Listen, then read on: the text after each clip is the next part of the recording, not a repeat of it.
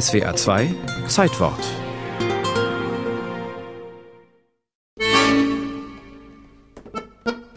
Als der Tango Argentino 1913 in Europa Einzug hielt, galt dieser Tanz in Paris als der letzte Schrei. Bald sollte er in vielen europäischen Ländern auf Siegeszug gehen. Das kam nicht überall gut an. Kaiser Wilhelm II. fühlte sich genötigt, den Tango wegen seiner angeblichen Unsittlichkeit für Offiziere in Uniform zu verbieten. Der Bewegungsablauf erfordert engen Körperkontakt. Seine Glut ist mit einer sanften Versonnenheit über uns gekommen, war in der Vossischen Zeitung zu lesen. Und die königlich-sächsische Polizeidirektion Dresden befand, diese Tänze verletzen das Sittlichkeitsgefühl, weil die Tänzerin dabei häufig die Beine seitwärts abspreizt, sodass man die Unterkleider und die Strümpfe sieht. In Rom wollte Papst Pius X. als Bischof der ewigen Stadt im Jahr 1914 den Tango als wilden Tanz ursprünglich verbieten. Historischen Überlieferungen zur Folge hat der Papst sich den Tango aber von dem Tänzer Casimiro am 7. Februar 1914 vortanzen lassen und danach befunden, dass der Tanz harmlos bzw. recht angestrengt sei und mit dem christlichen Glauben vereinbar. Allerdings empfahl er statt dem Tango lieber die sogenannte Furlana zu tanzen. Der ursprüngliche Bauernreigen wurde einst als Karnevalstanz in Venedig eingeführt. Dass sich der Papst nicht zu dem Verbot durchringen konnte, erbot erboste wiederum den Kardinalvikar von Rom. Es ist unerhört, dass dieser schamlose heidnische Tanz, der ein Attentat auf das Familien- und Gesellschaftsleben bedeutet, sogar in der Residenz des Papstes getanzt wird. Der Tango Argentino ist ein Dialog der Körper, getanzte Erotik entstanden auf der Straße. Dramatik, Leidenschaft und Verzweiflung sind charakteristische Merkmale des Tanzes, die noch immer begeistern. Über den Tango sprechen heißt über das Leben sprechen.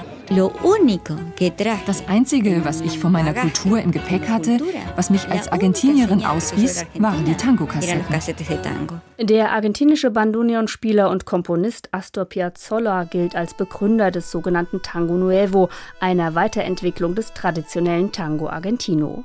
Piazzolla floh in den 1970er Jahren nach Paris. 20 Jahre später sagte er: Ich habe mein ganzes Leben für den Tango gearbeitet. Jetzt hoffe ich, dass der Tango für mich arbeitet. Erst mit 60 fing ich an, Geld damit zu verdienen. Jetzt bin ich fast 70 und habe noch viel vor.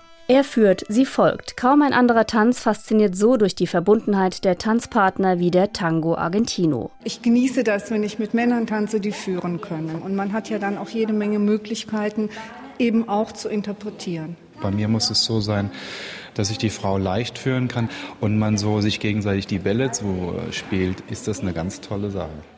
Der argentinische Tango ist wie ein gutes Gespräch. Man muss einander zuhören und verstehen. Nur dann kommt die Botschaft an.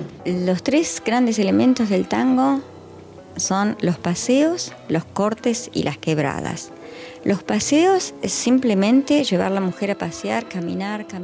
Die drei wichtigsten Elemente des Tango sind die Paseos, die Cortes und die Quebradas. Die Paseos, die Schritte bedeuten einfach mit der Frau zu gehen. Cortes, Schnitte, das ist eine plötzliche Pause, die die Frau nicht erwartet und dagegen auch nichts machen kann. Und dann noch die Quebradas. Brüche. Das sind all die Figuren, die die Frau zweiteilen. Eine Acht, ein Kreuz, ein Halbmond. Eh, Heute werden der Tango Argentino und seine Varianten in zahlreichen Tanzschulen gelehrt und getanzt. Der Satz Tango es la vida, Tango ist das Leben, ist zu einem geflügelten Wort geworden. Im Tango ist es wie in der Liebe. Man weiß nie, wie es ausgeht.